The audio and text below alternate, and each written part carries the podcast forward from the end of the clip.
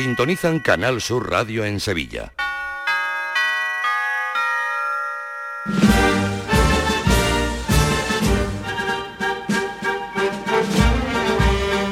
El llamador. Señoras y señores, muy buenas noches. Estamos justo a un mes del sábado de pasión. Solo un mes falta para que los nazarenos de las cofradías de vísperas de esta jornada estén en las calles. Un mes para ese día antes del Domingo de Ramos. Las Semanas Santas de marzo, las marceñas tienen ese problema o esa ventaja, que todo llega excesivamente deprisa. Y así de deprisa nos hemos encajado en un fin de semana de frío, sin riesgo de lluvia, al menos ese, eso parece que vamos a vivir aquí en El Llamador. Un programa especial en el que van a escuchar ustedes por primera vez las grabaciones de la Orquesta Sinfónica de Priego interpretando marchas de Semana Santa, algunas de las cuales no se habían escuchado en su versión sinfónica. Fue el concierto que ofreció en las jornadas de Semana Santa que se celebraron en Cabra.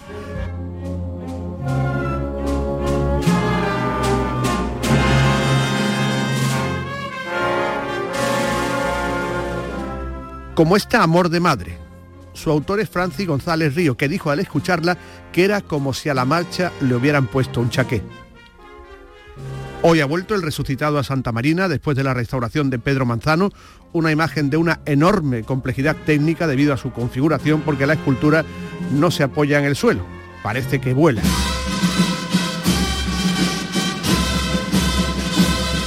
Y vamos con el ciriazo de oro de los viernes.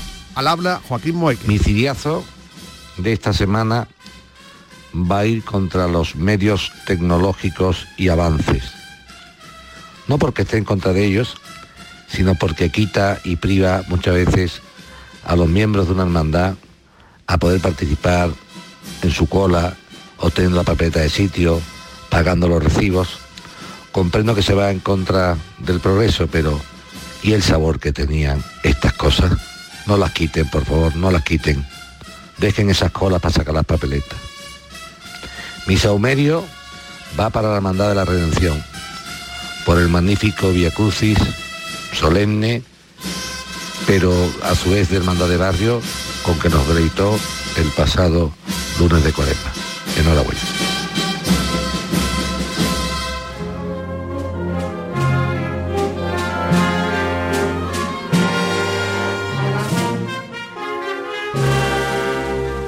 Y la marcha invitada es como el aperitivo del concierto de la Sinfónica de Priego que les vamos a ofrecer en este programa junto a una sorpresa. La marcha con Chaqué, el amor de madre que compuso Francis González Ríos, inspirado en una nana que le cantaba a la madre de Bienvenido Puelles y que ha sido versionada por la Orquesta Sinfónica de Priego.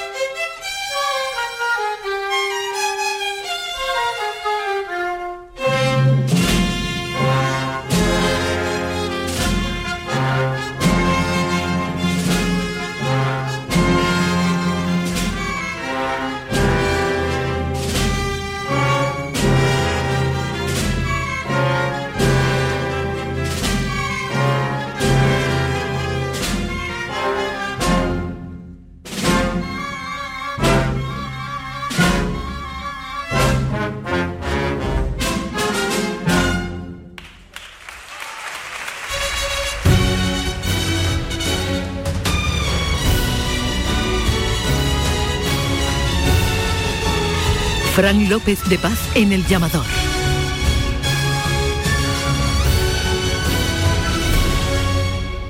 Un desayuno, un tapeo, arroces, guisos, mariscos, carnes, pescados. La cocina tradicional está en Venta Pazo. Amplias terrazas al sol y a la sombra. Varios salones para que elijas dónde estás más cómodo. Estamos en Benagazón, a pie de autopista y también en Sanlúcar la Mayor, nuestro restaurante de siempre. Restaurante Venta Pazo. Un lugar para celebrar y disfrutar. Un lugar lleno de tradición. Venta Pazo. Holy Cars, el mayor coleccionable de la Semana Santa de Sevilla, Jerez, Córdoba y Málaga. ¿Aún no has completado tu álbum?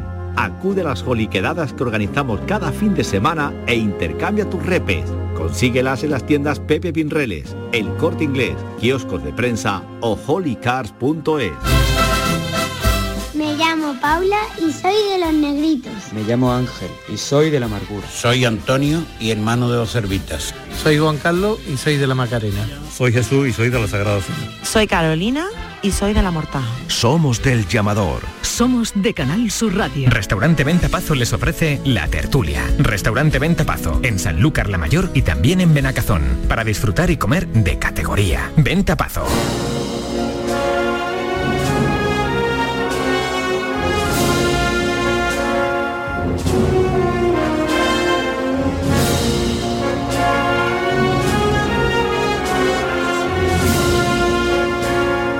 Dicen que la Semana Santa de Andalucía es como es, entre otras cosas, gracias a la televisión, gracias a Canal Sur Televisión. Cuando nació la cadena, hace 35 años, empezamos a conocer la Semana Santa de al lado, la Semana Santa de toda Andalucía, esa Andalucía de la Semana Santa que cuenta desde hace cuatro años con un programa en Canal Sur Televisión cuya temporada va a comenzar el próximo lunes. Un programa que presenta Enrique Romero. Enrique, ¿qué tal? Buenas noches. Buenas noches, Fran. Encantado, Encantado de, estar en el llamador. y que dirige Mario Balbontín. ¿Cómo estás, Mario? Muy bien, buenas noches. ¿Todo bien? Sí, muy contento. No sé cuántos kilómetros nos hemos hecho, pero mm. bastantes miles de kilómetros por toda Andalucía. Eh, Ustedes que chequeáis toda Andalucía, ¿estáis convencidos de, de, eso, de que hay un espacio andaluz de la Semana Santa que antes no existía? Antes era una serie de fenómenos locales. Sin duda. Yo creo que, fíjate, cuando se inició esta maravillosa aventura de Canal Sur, se decía que había que vertebrar Andalucía, ¿no? A través de las imágenes, de la información, de estar en los sitios. Y yo creo que eh, quedaba una asignatura pendiente desde el punto de vista televisivo, que era eh, un programa sobre Semana Santa que nos permite descubrir el porqué de, de otras Semanas Santas, porque hay cientos de Semanas Santas en Andalucía. Eh, y diferentes particularidades.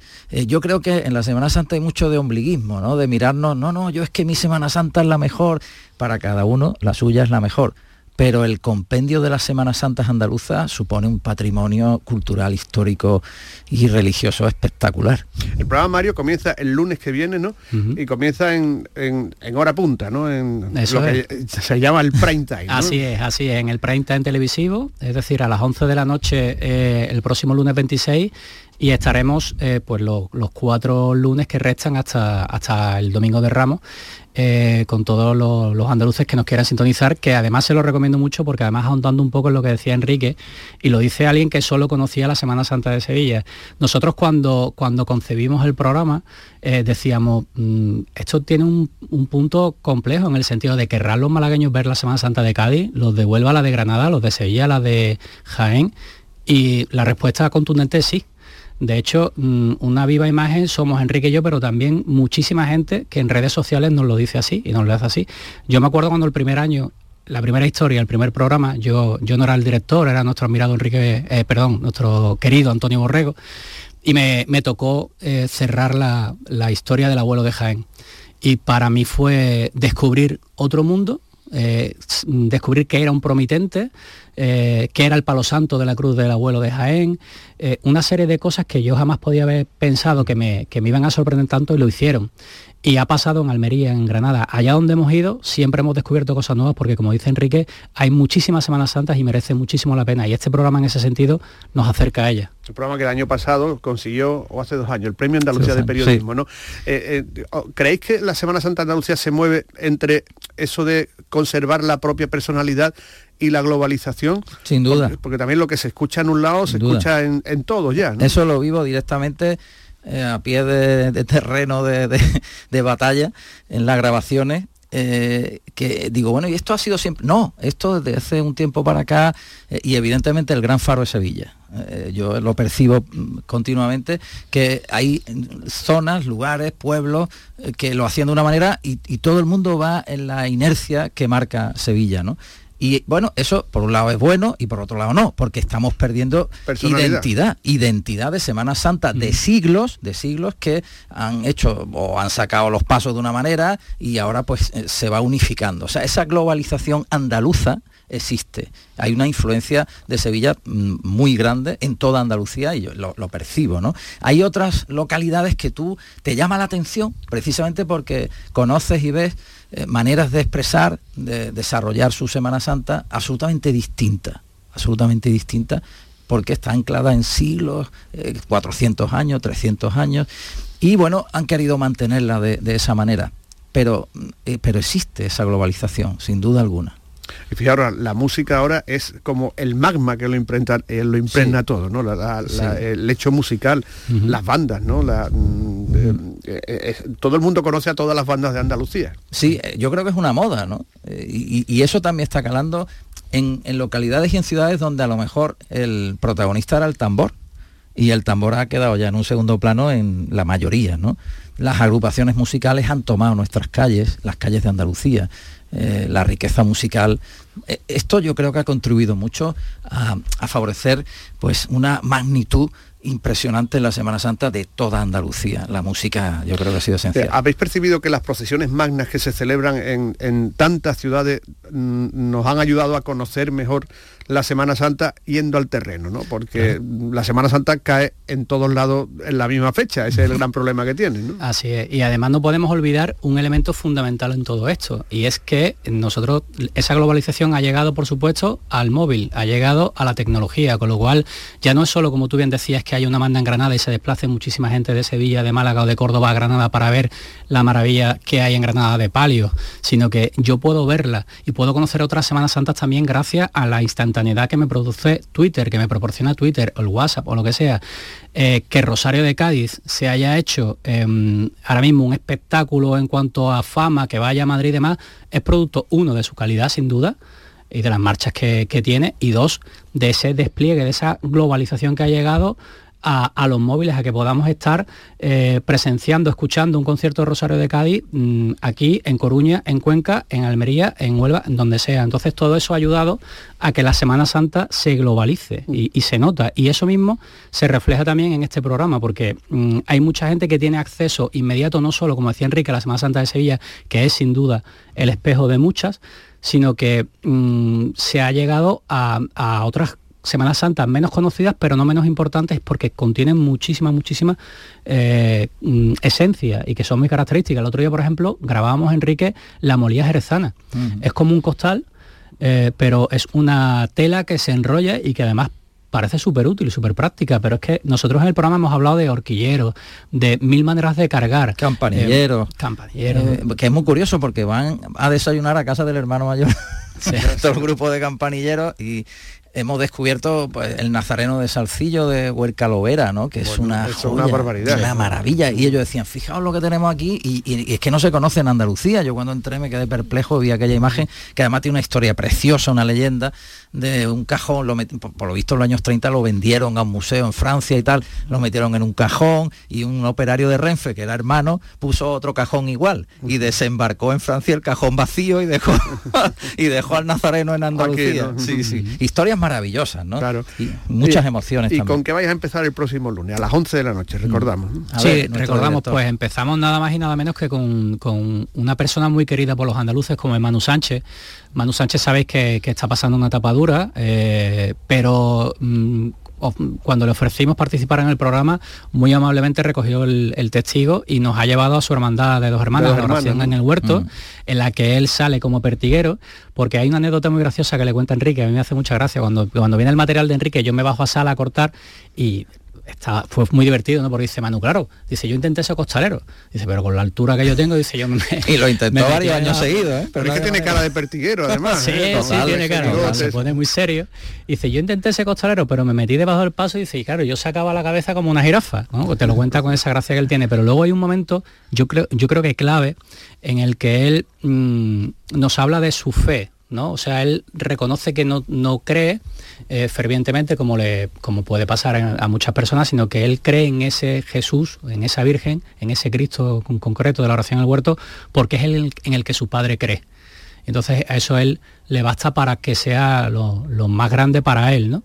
Y además conseguimos una cosa que el mismo Manu nos dice, que es única. Dice, habéis reunido por primera vez en televisión a mi familia. Dice, esto no lo había conseguido nadie. Entonces lo conseguimos. Después también eh, contamos em, nada menos que la historia de la Hermandad de la Yedra de Jerez, que es una historia preciosa en el barrio de San Miguel, el barrio más, uno de los barrios más, más flamencos de Jerez, ¿no? donde Lola Flores eh, y otros muchos pues hicieron de las suyas. ¿no? Probablemente el Cristo con más devoción de Lola Flores. Y tiene un historión. De hecho, el capataz de la Virgen de la Yedra, Tomás San Palo, tuvo una, desgracia enorme porque falleció su hijo, nos abre su corazón y él nos espera una sorpresa que, contamos en ese programa y que, que, mm. quedó preciosa. Y luego una Semana Santa muy particular que es la de Archidona también. Hay momentos en la grabación duros, ¿eh? Sí. Porque eh, en, este programa hemos reído y hemos llorado. ¿eh? Y cuando llegas a, tocar eh, esa fibra sensible, esa emoción, de las personas que llevan años, que vinculan su, vida, su familia a la hermandad, a la cofradía, en la tele no es fácil, eh, no es fácil porque mantener el tipo en momentos en los que se desmorona la persona, en fin, son circunstancias bonitas, pero también que hay que aguantar el tipo. Tú estuviste otros años en Sevilla muy cerca del Gran Poder y de la Macarena, ¿no? Haciendo reportajes, ¿no? Sí, eh, hicimos eh, la leyenda de la Macarena, que creo que fue muy uh. bonita, quedó fenomenal y en el Gran Poder también eh, fue la primera temporada, los primeros programas. Y ahí entramos de lleno en la, grandeza, en la magnitud de, la Semana Santa, ¿no? Y palpamos también esas emociones, esas sensaciones. Es mucho más. El, problema es que las personas que están al margen de las cofradías de la Semana Santa muchas veces no nos entienden. Yo creo que este programa mm, está eh, facilitando esa comprensión ¿Por qué eh, surgen las lágrimas y los llantos cuando llueve y no se puede salir a la calle? Hay mucha gente que no lo entiende. Dice, bueno, estos son unos extremistas. No, hay una cantidad de emociones relacionadas con tu familia, con la gente a la que tú quieres, eh, imbricada directamente con la Semana Santa. Y yo creo que este programa está dando a conocer muchas de esas circunstancias para que se comprenda mejor nuestra Semana Santa. Fijaros, vamos a hablar en este llamador de hoy de Andalucía en Semana Santa y también esas marchas que se escucharon en, Cabra, que tiene una gran Semana Santa, como toda la Andalucía central. Yo creo que la Andalucía central tiene unas características muy especiales, Córdoba, la parte norte de Málaga, Granada cuánto se va a tocar este año pasan los campanilleros en todas las Semanas Santas de Andalucía por el año del centenario. Así la interpretaba la Orquesta Sinfónica de Priego.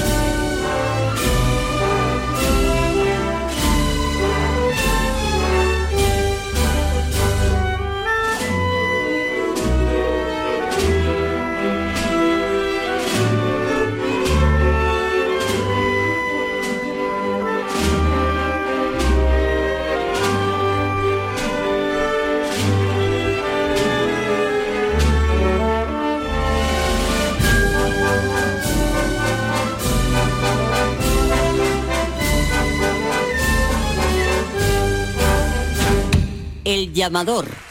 Canal Sur Radio. En Logística Castillo disponemos de terreno para estocaje de contenedores y maquinaria portacontenedores para la manipulación y reparación de los mismos. Instalaciones con almacenaje en ambiente, refrigerado y congelado. Todos los servicios de transporte multimodal y gestión logística integral al cliente adaptado a sus necesidades. Logística Castillo, tu gestor estratégico en Sevilla para todo el sur peninsular.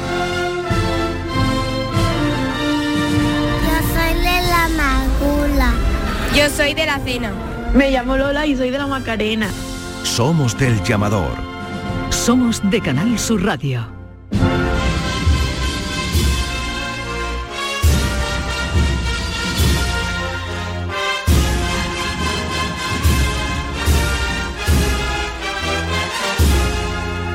Esto es el llamador, hablando con Enrique Romero y con Mario Balbontín, presentador y director de Andalucía en Semana Santa. Este año eh, me han dicho que vais a utilizar también algo que estamos utilizando o está utilizando ya todo el mundo, la inteligencia artificial, ¿no? Sí, así es. Es verdad que, como tú bien dices, hay mucha gente que la está utilizando, pero en... Pero en este caso, mm, digamos con motivos Para bien, y para bien, en este caso para bien. es. Además hay una cosa que yo creo que es una conno- connotación importante. Nosotros no estamos utilizando la inteligencia artificial porque mucha gente lo puede ver como algo peyorativo de, oye, esto ya lo hacen las máquinas, no lo hacen los humanos. No, no. O sea, todo el equipo estamos trabajando en un proyecto y además lo que intentamos conseguir es estar en sitios en los que no hubiéramos podido estar si no fuera por la inteligencia artificial.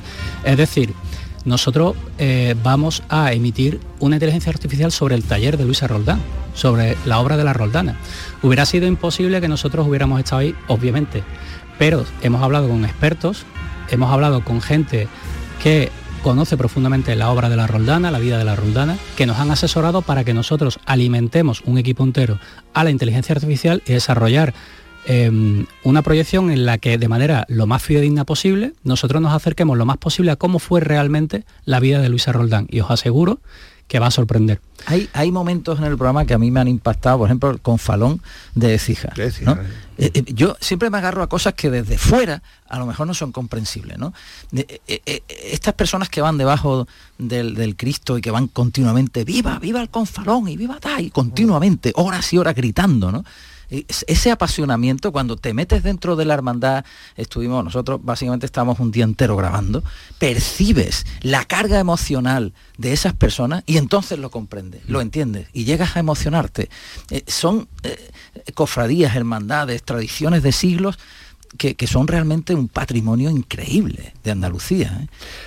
Vaya a estar en Roma cuando el Cachorro y la Esperanza de Málaga vayan, si Dios quiere, para allá. ¿Qué, qué os parece esto que, que se forme en Roma, en la capital de la cristiandad, una cofradía con dos imágenes, bueno, señeras de la Semana Santa andaluza? Me parece maravilloso, ¿no? Yo creo que tenemos, yo creo que los andaluces, sean, seamos o no seamos cofrades, o mm, nos guste o no nos guste la Semana Santa, tenemos que estar orgullosos de nuestra semana. Es una creación increíble, ¿no? Si lo miras desde fuera, hay muchas artes, muchas, eh, no sé, formas de expresar que cuando lo miras desde fuera, tú dices, esto alguien lo dijo, si no existiera Habría que inventarlo, habría que ¿no? inventarlo, porque es una maravilla. Entonces, e- ese patrimonio, esa, esa manera de esculpir para transmitir emociones y emociones concretas, ¿no? Yo quiero tocar tu fibra sensible de fe o tu fibra sensible de emoción, de eso lo han conseguido imagineros eh, andaluces y nosotros mantenemos ese patrimonio durante siglos. Exportar, dar a conocer eso internacionalmente me parece maravilloso.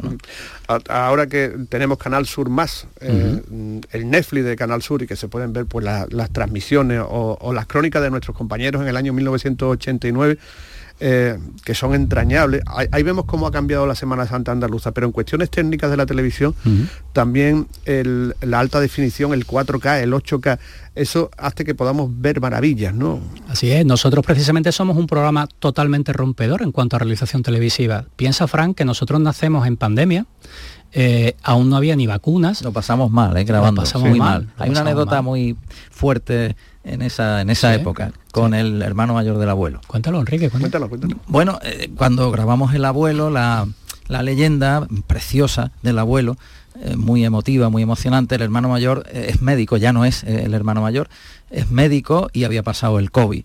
Eh, estábamos grabando el equipo y eh, bueno, grabábamos sin mascarilla, principios del 21, plena pandemia, y eh, nos dijo, tened cuidado, y a mí me dijo, "Mm, tienes muchas posibilidades de coger el COVID.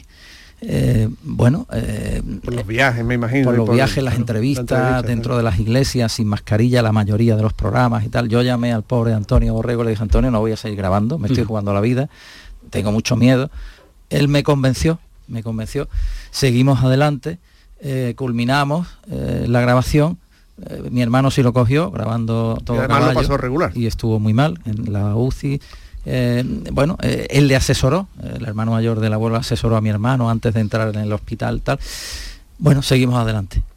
La historia eh, se remata con que un año después nuestro director, Antonio Borrego, muere de COVID. Muere, exactamente. Muere de COVID. Por tanto, hemos vivido momentos, mm, no te voy a decir que no hemos jugado la vida por este programa, pero sí que hemos puesto la vida en juego. Sí. sí. En aquel año 21, ¿no? Que era- en, en el 21. En Es el lo, año que te, 21. es lo que te decía, nosotros en ese contexto eh, somos innovadores porque decimos, oye, el gran poder iba a ir a los pajaritos, no va a ir, ¿qué podemos hacer? ¿Por qué no lo llevamos? Entonces dijimos, oye, ¿cómo lo podemos llevar? ¿no? El Hicimos el famoso mapping, la proyección, Sí. el video mapping. Aquello mm, parece que no, pero había que verlo. Oye, era, había que hablar con la hermandad del Gran Poder para decirle que íbamos a llevar una proyección del Gran Poder allí. Les pareció una gran idea aparecer en una iglesia no tan humilde y tan, eh, tan bonita la idea, ¿no? Y eso luego lo repetimos en otros programas, pero luego también introdujimos las píldoras, lo que nosotros llamamos las píldoras de expertos. Es decir, ¿sabían ustedes por qué las vírgenes llevan corona? ¿Por qué se usa el incienso? ¿Por qué los cirios tienen determinados colores? Eso es uno de nuestros fuertes. Nosotros vamos explicándonos cosas que quizás hemos asumido desde niños, no nos hemos preguntado, pero que yo cuando tenía cuarenta y pico años y lo escuché por primera vez dije, qué buena idea. Nunca me lo había preguntado. Entonces, en ese sentido hemos sido innovadores, incluso nuestro Padre Jesús, por ejemplo, una marcha. Nosotros siempre acabamos el programa con un musical. Eh, dijimos, venga, pues vamos a hacerlo, pero vamos a hacerlo diferente. ¿Cómo vamos a hacerlo? Pues con el coro de Julio Pardo. O Amarguras, vale, pero que la toque, Amarguras Ione, que lo toque Pájaro. Entonces siempre intentamos innovar. Este año también se, se innova. Has hablado de campanilleros. Nosotros este año, como no puede ser otra forma, por el, por el centenario de, de campanilleros, vamos a tener eh, campanilleros en el programa tocada nada menos que por, por la Cruz Roja de Sevilla, con esa fantástica cacharrería que tiene y cómo suena, ¿no? Y lo vamos a hacer en, además en un sitio, en un enclave maravilloso. Quiero decir que somos un programa que estamos siempre atentos a la tecnología, nos acompaña donde vamos y creo que es seña de identidad de este programa. Muchas veces nos dicen, qué programa más bonito hacéis y orgulloso de eso, Claro. eh, Bueno, decimos que sí que es así. También se graban eh, en una hermandad a lo mejor cinco horas y se emite en 15 minutos. Mm. Es decir, que hay una selección tremenda que el, el equipo eh, que ha encabezado por Mario pues, Con- tiene muchísimas horas de a- visionado. con tres ¿eh? cámaras de cine. O sea, realmente el, el programa está grabado con un mimo y un cuidado exquisito que luego se traduce en, en programas que prácticamente son documentales y que, y que de Almería a Ayamonte eh, vamos a todos sitios y además lo curioso es que en un mismo programa puede haber una historia de Huelva, una de Granada, una de Córdoba, un reportaje de Málaga, quiero decir, aparecen prácticamente las ocho Y no provincias. sabes qué te vas a encontrar. No. Eh, en, el, en la hermandad de ánimas de ciego de Málaga hemos Magnífica, grabado eh, una, una hermandad uf, maravillosa. eh, ese- eh, el templete de la y, y cómo va to- toda la, la cofradía no por la calle Fusionada. me encanta el momento, her- hermandad de ciegos, y hay hermanos ciegos que salen bajo los varales, ¿no? Eh, bueno, la hermandad tuvo a bien bajar el crucificado y, los ciegos que van bajo los varales pudieron tocarlo, tocar la, la cruz. Bueno, son momentos increíbles, o maravillosos, ¿no? Eh, eh, Esa, es- esa hermandad contribuye a que, a que las personas invidentes se sientan también protagonistas y fundamentales de, de- de la cofradía en la calle. Sí, hay mucha gente que viene de fuera y no conoce pues la vertebración social que produce la Semana Santa. ¿no? Exactamente. Y, y es por esto, porque hay una mezcla de todo, de, de cultura, de herencia, de creencia, de arte o de admiración, etcétera, etcétera. Decíamos que en este programa estábamos escuchando las marchas que interpretó la Orquesta Sinfónica de Priego el fin de semana pasado en Cabra. Por primera vez se interpreta la versión sinfónica del Gran Poder de Manuel Márquez.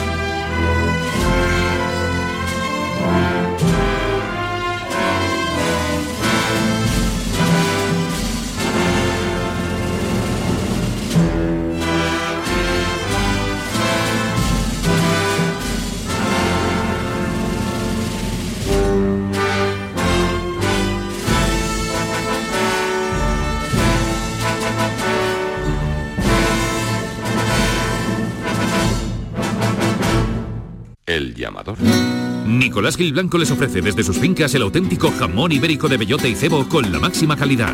Sacrificados en nuestro matadero y curado en nuestra fábrica de Constantina. Disponemos de carnes frescas de cerdo ibérico. Vendemos a fabricantes, mayoristas y consumidor final en el exterior de Mercasevilla, fábrica de Constantina y matadero de Mérida. Nicolás Gil Blanco. Holy Cars, el mayor coleccionable de la Semana Santa de Sevilla, Jerez, Córdoba y Málaga. ¿Aún no has completado tu álbum? Acude a las joliquedadas que organizamos cada fin de semana e intercambia tus repes. Consíguelas en las tiendas Pepe Pinreles, El Corte Inglés, kioscos de prensa o holycars.es. El llamador. Canal Sur Radio.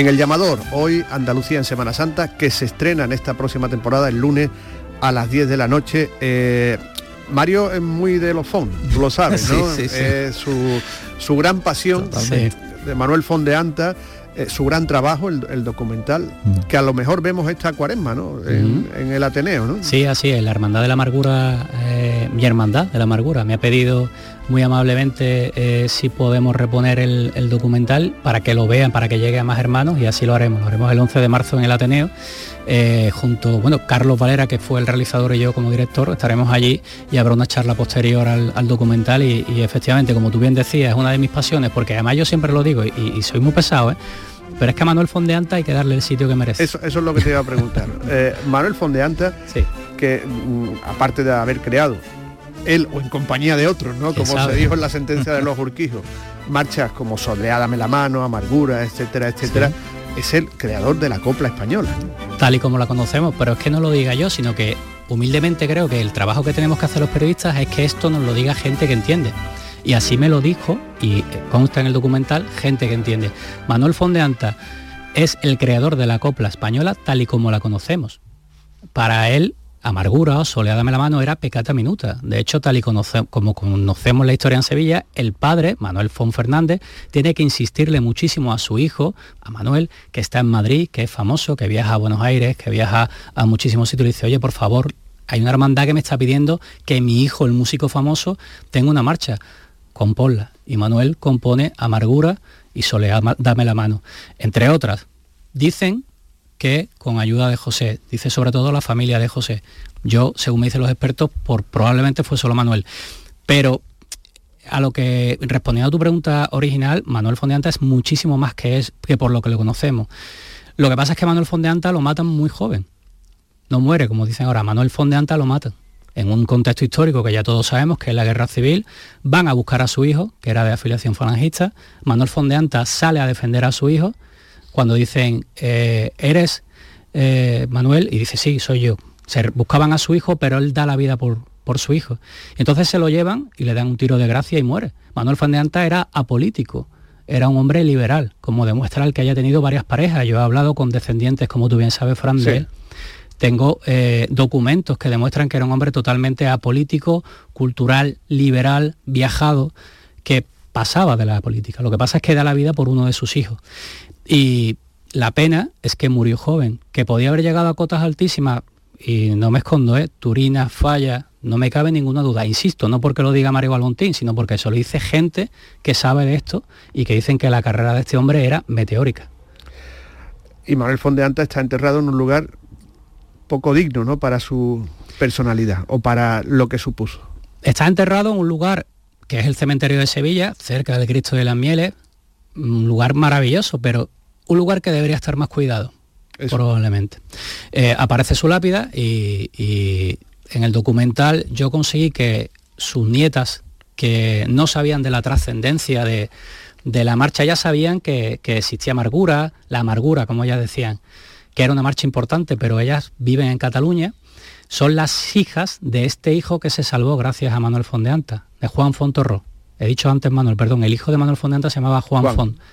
Entonces las hijas bajan invitadas por mí a Sevilla para participar en el documental y cuando llegan aquí se encuentran en el estreno el teatro lleno, la sala Cajasol llena, alucinan. Tan importante era mi abuelo, mucho. Y ellas me dicen de viva voz, mi padre siempre decía que la marcha era de su padre, es decir, de Manuel, y siempre vivió con el peso en el alma de que había muerto su padre por él, es decir, por una afiliación política que en esa época no vamos a jugar, en esa época era normal. Oye, pues eh, había fascistas, había rojos, había, en fin, era un joven estudiante. Fueron a buscarlo, su padre salió a defenderlo, dijo, escóndete.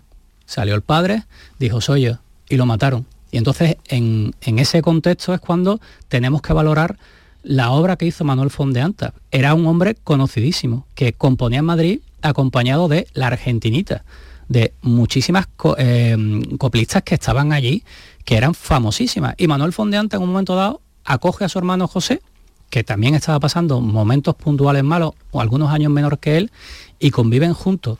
Pero todo hace indicar que Manuel es quien compone eh, Soledad la mano, Amargura, etcétera, etcétera, etcétera. Que una persona con, esa varía o esa trascendencia, te decía antes que debería tener mm, en el cementerio de Sevilla, sin duda, o donde fuera, un, lugar un poquito más señalado. Mira, voy a aprovechar, voy a, hacer un llamamiento y creo que lo van a coger. A Manuel Fondeanta le debe esta ciudad un reconocimiento.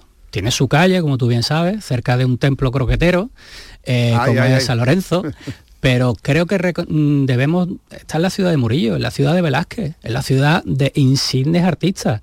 Manuel Fondeanta era un insigne artista sevillano, que no le quepa duda a nadie, y no lo digo solo por amargura o por sola dame la mano, que somos muy de Semana Santa, lo digo porque creó la copla tal y como la conocemos hoy en día. Dos marchas que tienen también su historia, es decir, que son poemas sinfónicos, por ejemplo, y esto lo hemos escuchado varias veces en el llamador, pero, pero no es malo que lo repitamos en la voz de Manolo Gordo. ¿Qué significa amargura? En la calle de la amargura.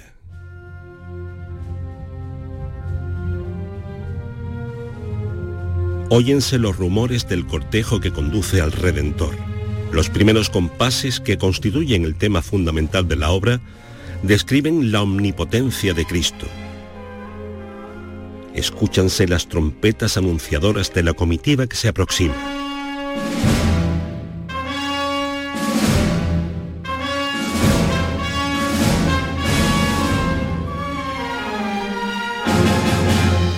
Continúa el poema con el desarrollo del tema inicial.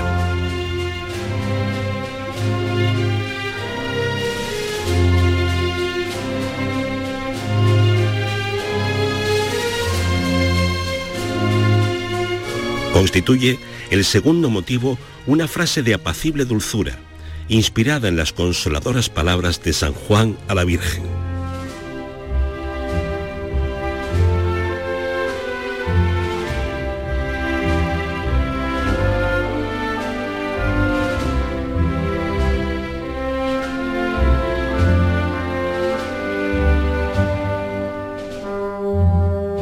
Dicha frase es interrumpida por los apóstrofes e imprecaciones lanzadas por las turbas al Redentor.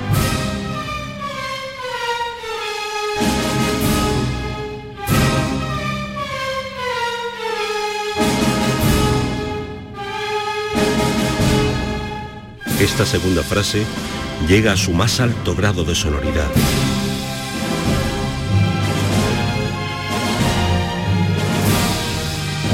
Seguidamente, comienza el tercer motivo en forma de coral, en pianísimo, evocador de los rezos de los creyentes y es interrumpido varias veces por las trompetas romanas.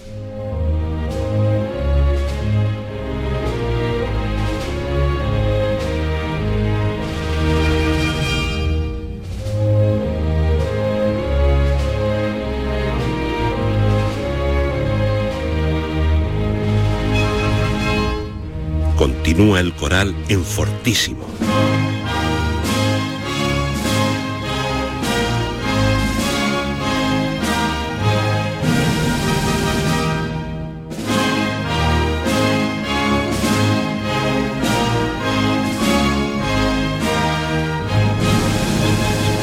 Alejas el cortejo dejándose escuchar de nuevo el tema base de la obra.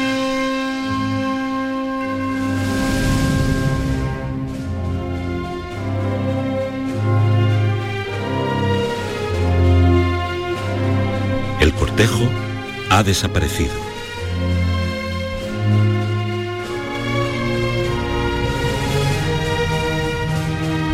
Óyense los comienzos de una saeta interrumpida por las campanas.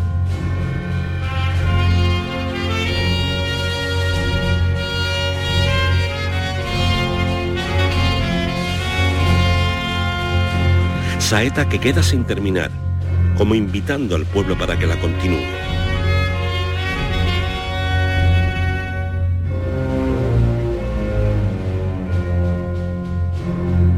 Termina el poema con la frase en fortísimo, fundamento del mismo.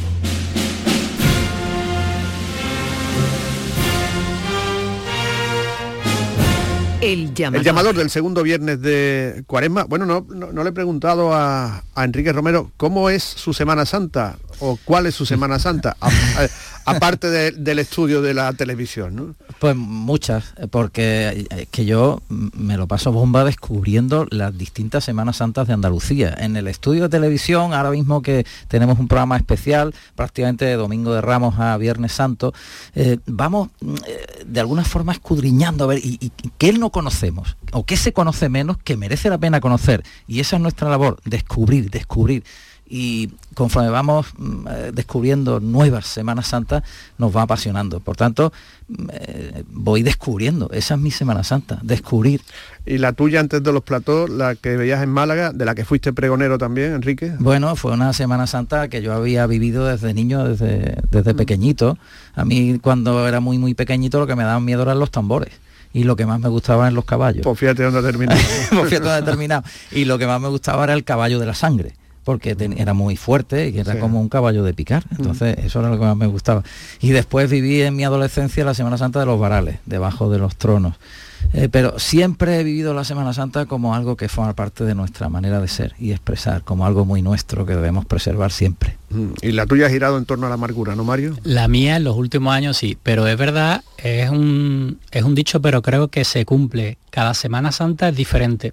Y yo creo que mmm, cuando uno cumple ya cierta edad, que yo no es que sea muy mayor, pero es verdad que te vas acordando de tus Semanas Santas de la infancia, tus Semanas Santas de la adolescencia, tus Semanas Santas que ya empiezas a salir solo, que te echas una novia, que te vas con amigos, que vas con tu llamador tachando donde tienes que ir a ver tu Semana Santa de la madurez, tu Semana Santa que te falta alguien, como en mi caso es mi padre, y me acuerdo mucho de él, tu Semana Santa cuando sacas por primera vez a tu hijo de monaguillo o de nazareno.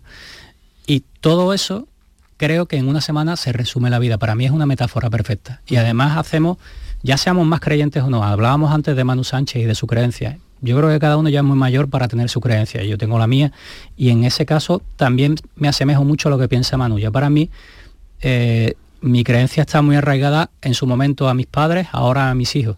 Y aunque hay veces que tengo que compartir la Semana Santa en un plato con Enrique, me escapo y hablamos del programa de directo, ¿no? En Semana Santa. Y me escapo y me voy a los sitios donde fui feliz y donde sigo siendo feliz. Para mí un palio, por ejemplo, por la noche, delante de él hay un ecosistema.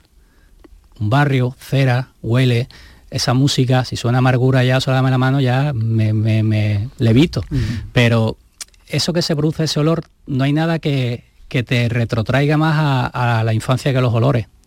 Y eso pasa con la cera de un cirio, con el azar, con el incienso ni hablamos, ¿no?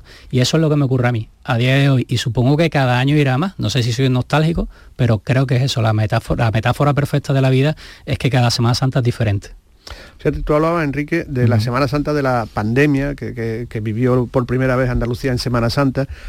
Parece que ha habido una eclosión en toda Andalucía y quizás haya sido por aquellos dos años de, de paradas forzosas. ¿no? no le hemos dado la importancia que nos daban la gente de fuera. Es decir, ¿por qué vienen tantos extranjeros? ¿Por qué vienen tantos turistas cada vez más? Y nosotros decíamos, ¿pero esto por qué? Eh, ¿qué, ¿qué, somos? ¿Qué, ¿Qué, tenemos nosotros? Y, creo que no hemos dado cuenta, después de la pandemia, de estar encerrados, de no tener lo que hemos tenido siempre, nuestra Semana Santa, nuestras fiestas, nuestros toros, lo que forma parte de nosotros. Por eso tenemos que defenderlo a ultranza, lo que, lo que nos ha hecho eh, como somos y, y lo que nos hace sentir como sentimos yo creo que en ese sentido la pandemia ha venido bien y ahora lo disfrutamos mucho más y se ven las calles, nuestra Semana Santa abarrotada, cómo la vivimos ahora después de la pandemia. Nos hemos dado cuenta de la riqueza tan grandísima, tan, tan grandísima que tenemos, no ya desde el punto de vista patrimonial, cultural, histórico, mm, sino sentimental, emocional. Eh, estoy totalmente de acuerdo contigo. En eso nos ha venido bien la pandemia. Sí, eh, al final esto se puede proyectar a cualquier cosa que hagamos en nuestra vida. Quiero decir, mm, cualquier recuerdo que tengamos de la pandemia, a mí me parece extrañísimo. Quiero decir, esos aplausos, ese bajar a, déjame tirar la basura a mí, no, voy yo. O sea, te peleabas por tirar la basura. Yo quería tener un perro. Entonces, claro, acordaros, hay que muchas veces hay que hacer el ejercicio de transportarse a ese momento para pensar. Y es verdad que aquello fue lo más random, lo más raro que hemos vivido, seguro. Entonces, nos ha puesto en la realidad. Nos ha puesto en nuestro nos ha puesto en nuestro sitio. Mejores no sé si hemos salido, yo creo que nos hemos salido iguales o peores, no lo sé, pero nos ha puesto en nuestro sitio, mm. incluyendo la Semana Santa, por supuesto que sí. Y ahora hay que valorarlo más.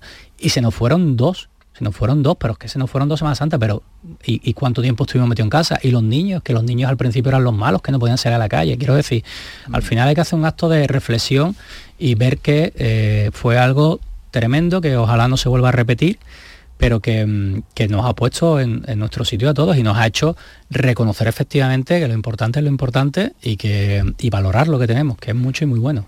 Y la de marchas que escuchamos en ese momento mm, no pudimos escuchar porque no se había estrenado en esta versión Esperanza de Vida de Marbisón con la voz de la soprano María José Villatoro.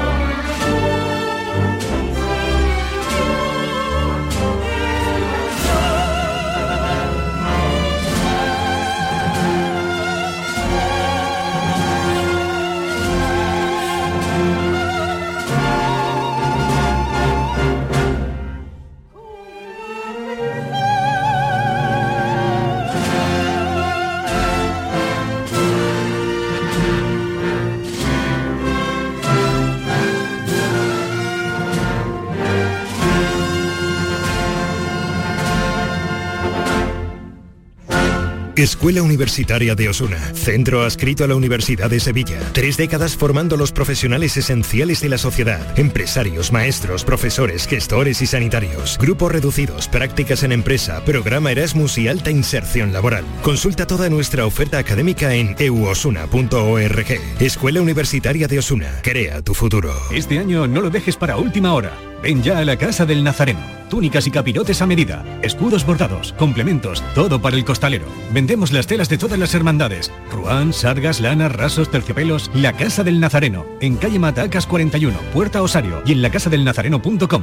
Recuerda, en el 41 de Matacas no tenemos sucursales. En Logística Castillo disponemos de terreno para estocaje de contenedores y maquinaria portacontenedores para la manipulación y reparación de los mismos. Instalaciones con almacenaje en ambiente, refrigerado y congelado. Todos los servicios de transporte multimodal y gestión logística integral al cliente adaptado a sus necesidades. Logística Castillo, tu gestor estratégico en Sevilla para todo el sur peninsular. Nicolás Gil Blanco les ofrece desde sus fincas el auténtico jamón ibérico de bellota y cebo con la máxima calidad. Sacrificados en nuestro matadero y curado en nuestra fábrica de Constantina. Disponemos de carnes frescas de cerdo ibérico. Vendemos a fabricantes, mayoristas y consumidor final en el exterior de Mercasevilla, fábrica de Constantina y matadero de Mérida. Nicolás Gil Blanco. Yo soy de los panaderos y de los negritos. Yo soy de la Macarena. Yo soy de la Bogotá. Yo soy de los Servitas. Yo soy del Cristo de Burgos. Yo soy de la Estrella. Soy de los panaderos. Soy de la Trinidad. Yo soy del Sol. Somos del llamador. Somos de Canal Sur Radio.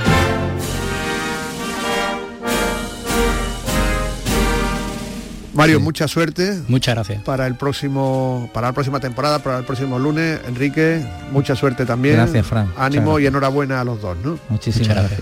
Hasta aquí el llamador de este segundo viernes de Cuaresma. El lunes regresamos. Tengan cuidado que va a hacer mucho frío este fin de semana. Realizó Juan Carlos Vara. Un saludo amigos. Adiós.